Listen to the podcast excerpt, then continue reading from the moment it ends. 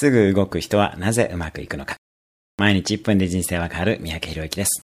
海外では当たり前のすぐ動くということが日本でできる人は大きなアドバンテージを持ちます。そもそも日本は震災の多さや几帳面さから徹底的に準備をする国民性です。その逆をすれば勝ちやすいということです。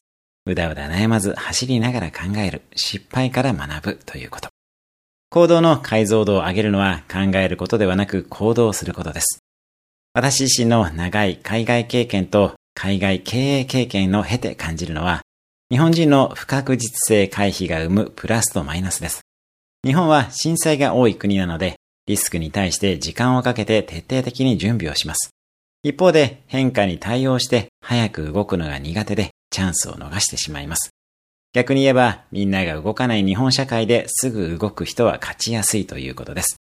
今は世界のスピード感が劇的に上がってしまったので、日本的なスピード感で数ヶ月かけて倫理書を通すとか、合議制でみんなの賛成を得るなどをやっていると、決まった頃には時代が過ぎ去っているということが起こります。というか起こっています。なので、トップダウンで動ける組織が強いですし、現場に権限移譲されている組織も強いですし、とにかく動ける個人も強いです。まずは動きましょう。動きながら考えます。大丈夫です。動き出せば考えざるを得ないので。それではまた、毎日1分で人生は変わる三宅宏之でした。